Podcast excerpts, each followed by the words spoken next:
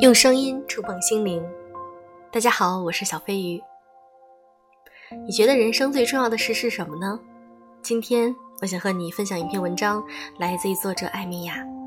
人生最重要的还是放松嘛。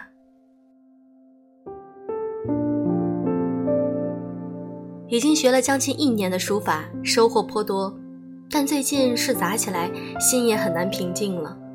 今年写曹全碑书法班是过字制，写一个过一个，于是老想着要把这个字过掉，越急越不成器，老胳膊也开始哆嗦起来，得写得更差了。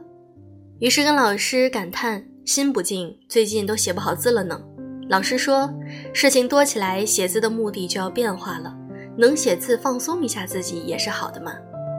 看，还是太功利了。老师说的对呀。当初来学书法，不就是为了静心的吗？说好的不忘初心呢？行至此处，按老师说的，别老想着写多好，呼吸吐纳，一笔一画，享受一下这个过程嘛。有突飞猛进的时候，也有曲折迂回的时候，到什么时候就修什么时候的心境。快有快的赏励，慢有慢的悠闲。不记得是谁说过，现代人之所以不快乐。就是因为太想太快出成果，工作要个结果，恋爱要个结果，而且那个结果还特别想要超出平常成绩的那个结果，压力一来，干啥都没劲儿了。可还是有人担心，总是沉溺在过程里，怕自己变得太佛系了。而实际上，我这几年是真真得出了结论：你是什么人就是什么人，性格命运决定了你是豹子选手，你就喊自己躺平都躺不平。怕什么佛系呢？人生总归是分阶段的，和书法一样，你知道高山在哪儿，你终究还是要往那儿去的。这是个阶段，你得慢一慢，停一停，舒服了，你还是会站起来走的。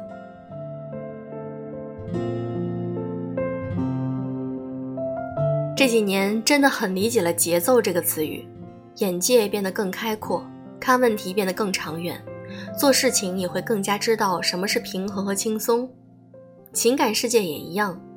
我一个离了婚的女朋友叹气说：“我这辈子是找不到人养我了，还是靠自己吧。”我倒是觉得这话很可爱，问她：“为什么你觉得这世上的两情相悦的关系，除了靠自己就是靠别人养呢？咱们能不能不要走极端？零到一百之间有那么多的刻度可以停留。”黑与白之间，对与错之间，有很大一片地带是可以你去发挥的。内心深处觉得，婚姻里非黑即白的女性，大多是不懂和平合作之道的。她们很擅长把世界上所有的关系都搞成竞争关系，包括自己的伴侣在内。所以，这种潜意识能量的控制之下，她们觉得，要么成为这个家庭的控制者，要么她就会活在一种被控制的恐惧中。实际上，我身边很多妇女朋友说是靠自己吧，豪车也算是老公送的；说是金丝雀吧，自己也有一份稳定的工作。最主要的，心态稳，和队友相携几十年，想着要终老的，但是也没有什么执念。你若安好，便是晴天；你若作妖，财产分一分，换个老公过下半生嘛。这种弹性之间，他们活得很游刃有余。还是书法老师那句话。放松，人最重要的是拿这事儿可以放松一下自己。还有前几天我在知乎上看到一个帖子，相当有趣，是一个中年妇女写的。她写道：“四十岁了，中年真好。如果你足够强大，就可以按自己的意愿去生活。”看完我就和姐妹们分享说：“这是中年妇女如假包换，这言辞之间那股子爱谁谁不过滚。”我自己大过一切的感觉是任何小女子都学不来的，这一定是在岁月里跌过坑、越过人，被老公的不解风情和孩子的青春期打磨过，方得一份无上悠闲、放松。这是真放松了。越想这句话，越觉得春花可爱，微风宜人。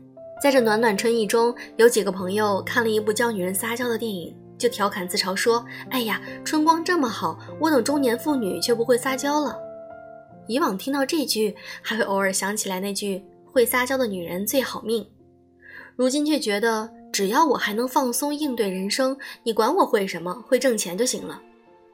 是真的想到一句软绵绵的狠话：爱过过，不过滚，不过换人。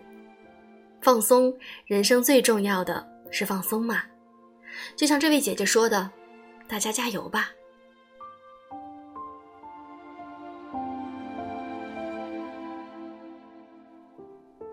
像现在，小飞鱼已经人到中年。真的像就像这篇文章写到的，我经历过各种事情，越过人之后呢，就会发现，在婚姻中的坑，或者是在生活中遇到的各种苦。之后的中年，让我觉得三十五岁到五十五岁之间，可能是人生最好的一段时间，因为这个时候，你的人生是真的由能自己来掌控的。通过你的认知，你能够很好的了解这个社会，了解这个世界，而且呢，你所有的事情都是能够靠你自己来决定的。年轻的时候，我们可能需要靠父母去提供我们，嗯，钱去生活，或者去支撑我们去学习。